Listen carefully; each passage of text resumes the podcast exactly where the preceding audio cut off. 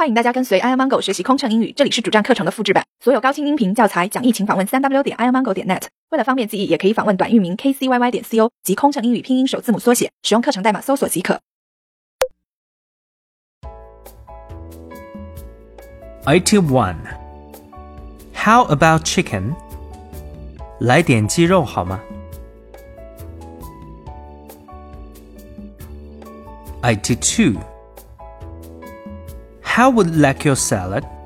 With French dressing or Thousand Island dressing? 您的沙拉是需要法汁还是千岛汁？83. Are you vegetarian? We can serve you a vegetarian meal. Would you care for one? 您是位素食者吗？我们可以为您提供素食，先生。您要不要来点儿？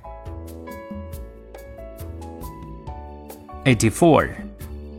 Sir, anything else? 先生，您还需要些什么？85. How do you like your steak done? Rare, medium, or well done?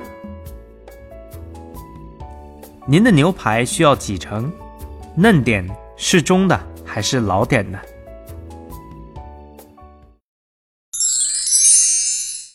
飞行压力怎么缓解？应对麻烦旅客有什么窍门？频繁穿梭没时间陪家人很心塞，也许您需要一段心灵 SPA 放松一下了。特有民航专属优惠哦，详情请登录 kcyy 点 co 斜杠幺二幺。